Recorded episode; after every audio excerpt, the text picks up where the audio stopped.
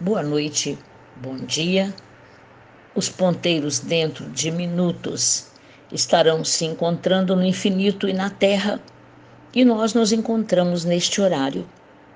Hoje, dificilmente as pessoas dormem muito cedo, o que nos levou a compartilhar esse horário, mas a maioria compartilha durante o dia nas suas horas disponíveis. Na reflexão, nós vamos ver interessante um salmo com poucos versículos. Davi, aquele homem segundo o coração de Deus, que não tinha medo de perguntar ao Senhor. Dos seus erros, ele pedia perdão constantemente, se consertava. E aqui ele vem falar de amor fraternal, de irmão para irmão, nos Salmos de capítulo 15. Quem, Senhor, habitará no teu tabernáculo? Quem há de morar no teu santo monte? E aí vem a resposta. Esta mensagem pergunta, esta palavra pergunta, ela também é citada no, no capítulo 24. Quem subirá ao monte do Senhor? Quem há de permanecer no, no seu santo lugar? Claro que est estar na presença do Senhor é uma escolha.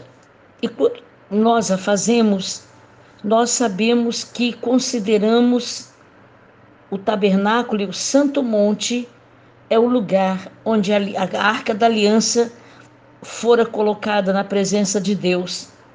E hoje nós habitamos na presença do Senhor quando comungamos a mesma fé. Ele fala de integridade, ele fala de justiça.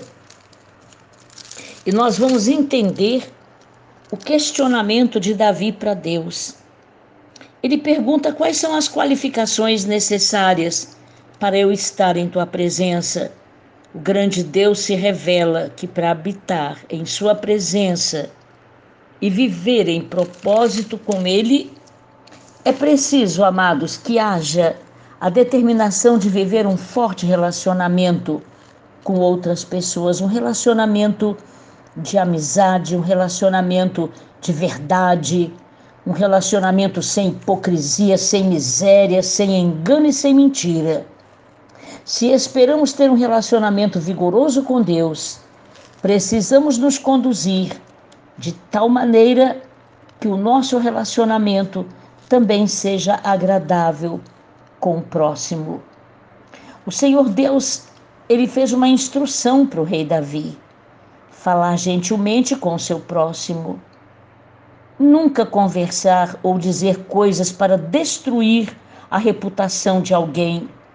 Miseráveis nos tornamos como cristãos. Outra maneira de maneira alguma fazer algo para machucar, prejudicar, maltratar. Finalmente, o Senhor adverte Davi para que não lance injúria contra o seu próximo. Significa culpar, desonrar, usar o nome da pessoa em verdade ou mentira para vergonha. Se o Antigo Testamento ensina que aquele que deseja estar mais próximo de Deus precisa amar a Deus sobre todas as coisas, amar a si mesmo, nos amar pessoalmente, e então este amor que vem de Deus me alcança, eu me amo, naturalmente ele vai fluir ao meu próximo.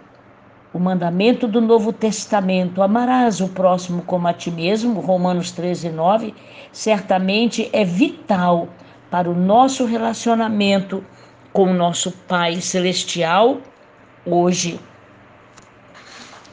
Quando nós lemos o Salmo 15, ele deixa uma palavra clara: honra aos que temem ao Senhor, o que jura com dano próprio e não se retrata.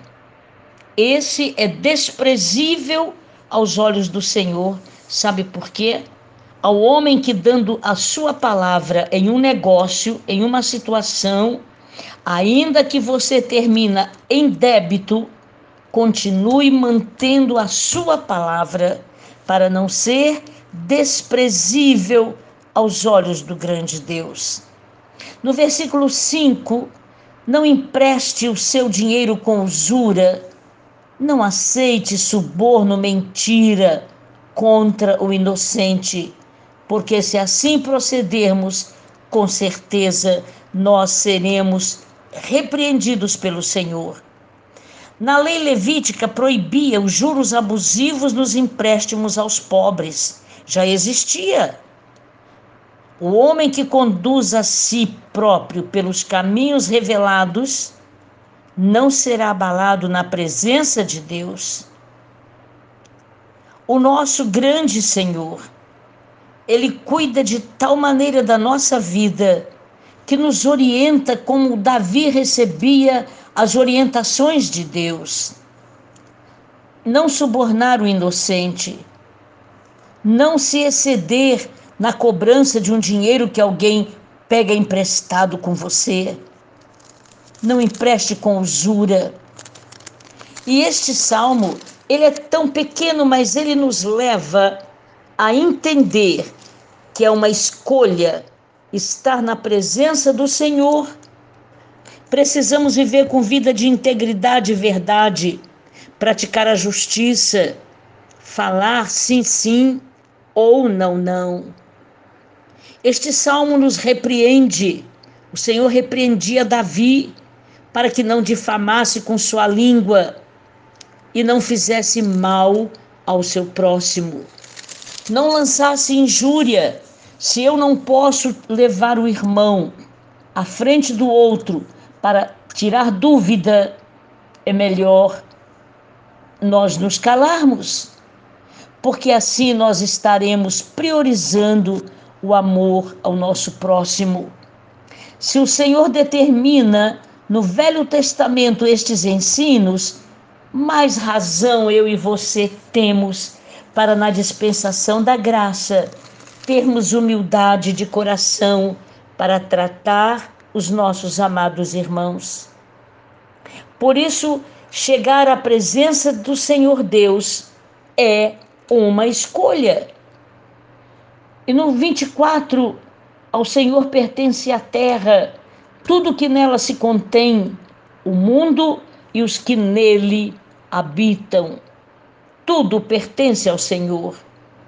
Por isso, nós o glorificamos porque este versículo primeiro, São Paulo fala lá em 1 Coríntios, é maravilhosa a Bíblia para mostrar que todos os alimentos foram criados pelo Senhor e pertencem a Ele. Portanto, todo alimento está disponível para o nosso sustento. Quem pode permanecer firme na presença do Senhor?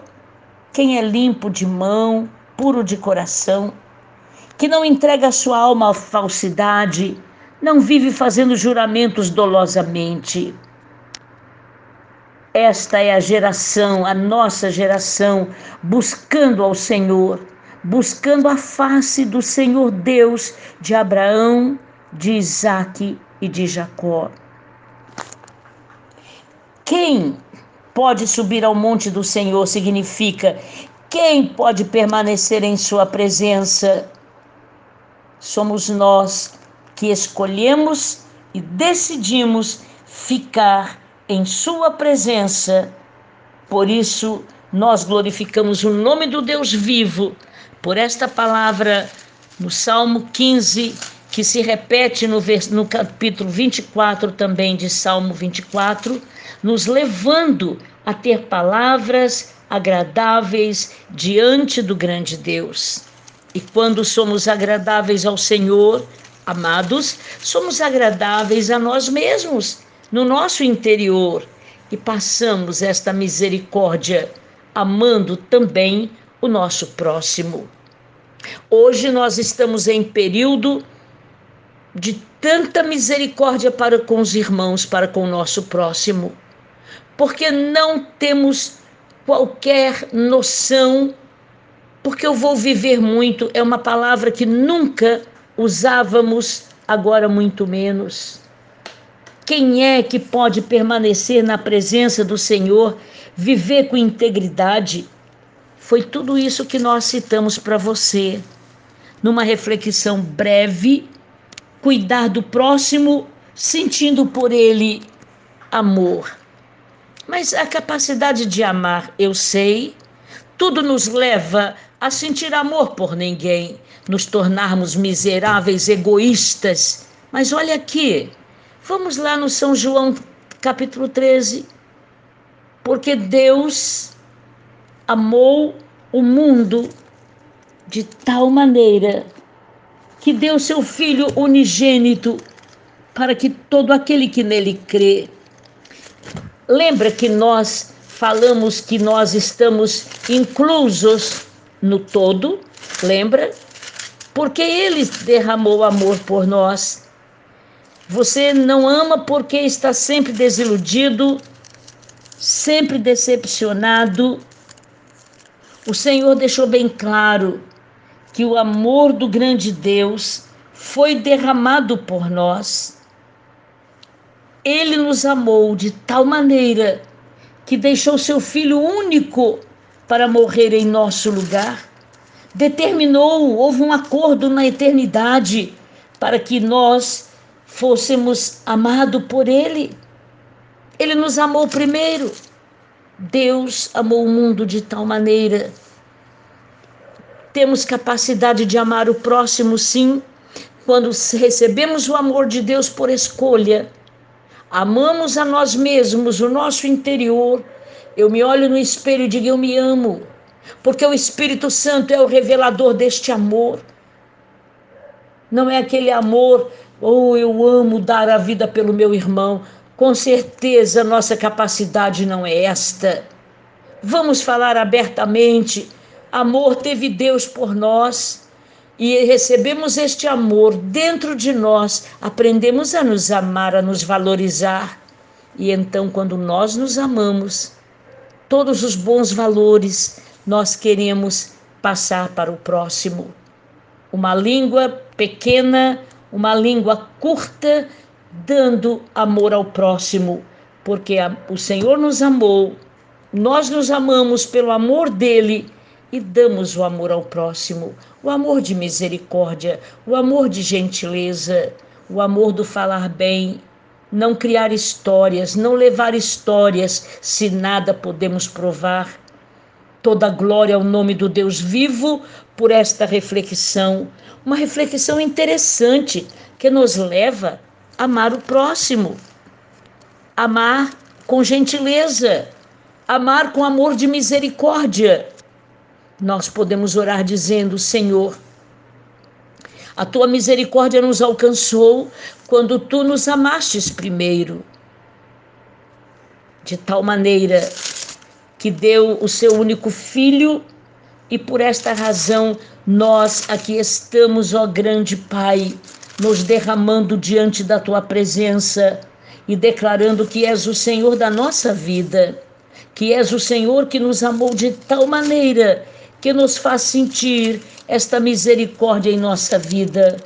Obrigada, Pai, pelo teu amor que nos alcançou e agora nós glorificamos o teu nome pela vida dos teus filhos que estão se recuperando Senhor, por favor, que haja em cada um deles, como em nós, um temor muito grande pela cura divina, pelo milagre. A medicina está cuidando, mas o milagre o Senhor pode fazer. Por favor, nós hoje mais uma vez te damos louvor, louvor, louvor, e glória, e glória, e glória. Já não é o pedir, mas o te agradecer. Aleluia.